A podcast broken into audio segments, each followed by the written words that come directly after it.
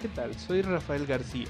Bienvenidos a mi podcast. El objetivo es dar un panorama general sobre lo que ha sido hasta ahora y hacia dónde se dirige el mundo de la inteligencia artificial aplicada en la robótica.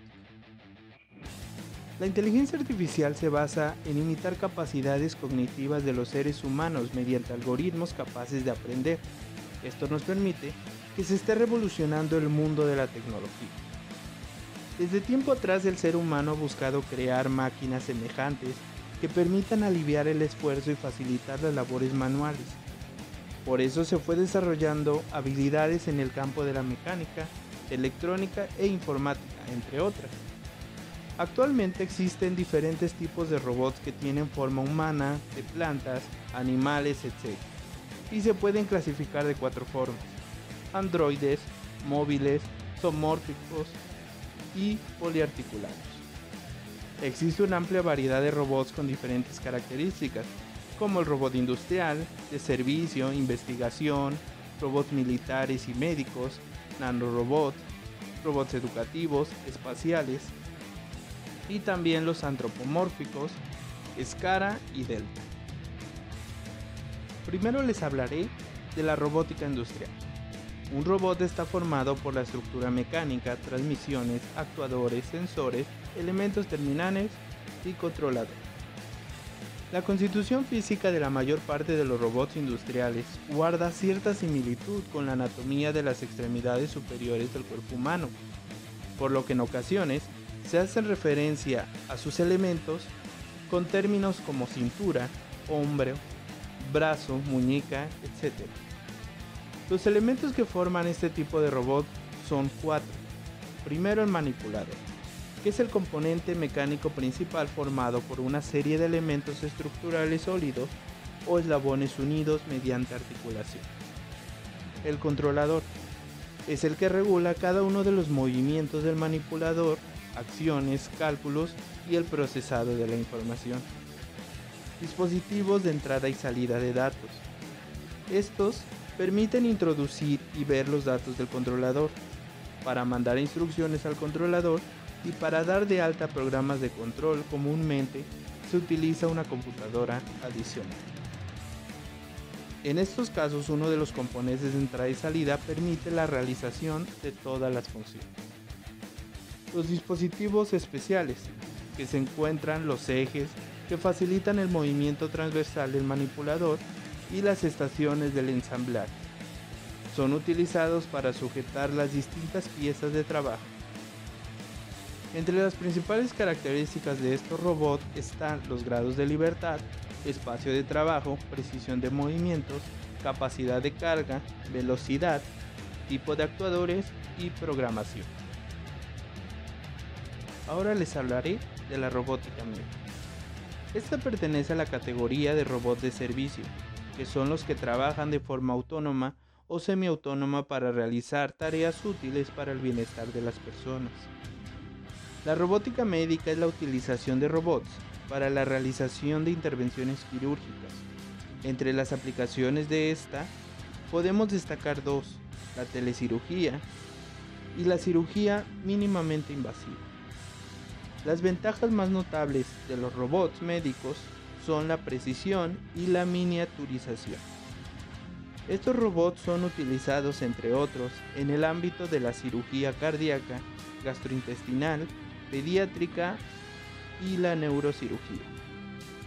En estos casos lo que se pretende es realizar manualmente una tarea a través de un robot, de forma que un programa informático pueda supervisar o corregir imprecisiones o errores humanos y hacer posibles acciones que dadas las limitaciones del hombre no se puedan realizar o sean muy difíciles. En la robótica médica se pueden destacar tres componentes principales.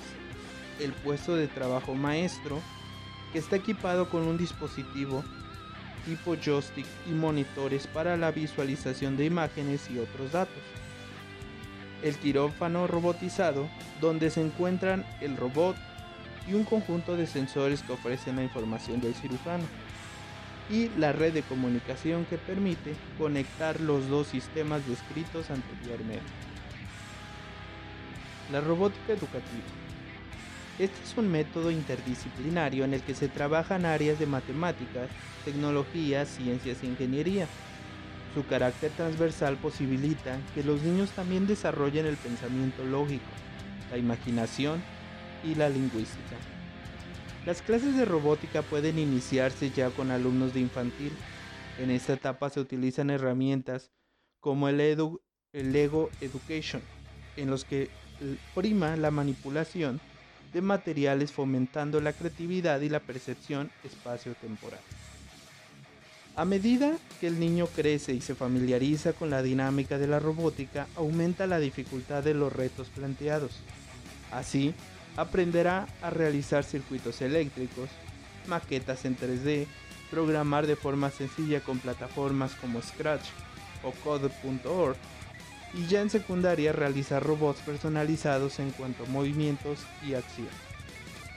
Una de las características de la robótica es que siempre se imparte a través de la gamificación, es decir, que se aprende a través del juego.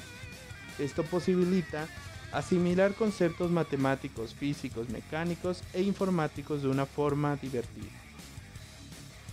Uno de los robots más destacados en este ámbito es el Lego Minster, que es una línea de robóticos de robots creada por Lego. Posee elementos básicos de teorías robóticas, como unión de piezas, programación de acciones en forma interactiva. Hasta la fecha existen tres generaciones, el bloque RCX, NXT y el EV3. Por último les hablaré de la robótica en el espacio. La industria espacial ha sido una de las que de manera más significativa ha contribuido a la aplicación de los robots a tareas no convencionales. Los posibles beneficios que el uso de los robots en el espacio conlleva se obtienen bien por el hecho de descargar a los astronautas del desarrollo de ciertas tareas, por mejorar la calidad de las mismas colaborando con la tripulación, o por realizar tareas que hoy en día serían imposibles para cualquier ser humano. De manera general, las ventajas que aporta el uso de los robots en el espacio son el incremento de la seguridad, el incremento de la productividad, la reducción de costes de operación, incremento de fiabilidad, posibilidad de realizar tareas imposibles para el ser humano y el incremento de la flexibilidad. La NASA clasifica las misiones de los robots en el espacio en tres principales grupos. Los robots extravehiculares, que son robots que deben realizar misiones en el exterior de naves en órbita terrestre. Los robots para exploración de otros planetas, que se trata de robots móviles con frecuencia dotados de capacidades de manipulación que han sido y son utilizados para la exploración de la superficie de otros planetas y los robots para tareas intravehiculares, que son aquellos con características no muy diferentes, pero incorporados a las naves al objeto de realizar experimentos científicos en entornos controlados. Y bueno, con esto concluyo este podcast esperando que la información aquí proporcionada les haya sido de interés. El mundo de la robótica sigue en aumento, sobre todo con las tecnologías actualmente desarrolladas.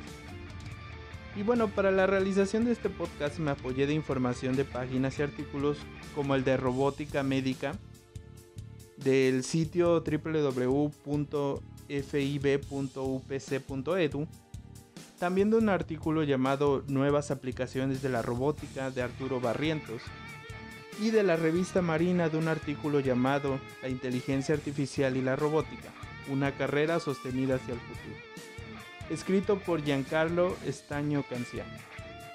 Sin más por el momento, les agradezco de su atención. Hasta pronto.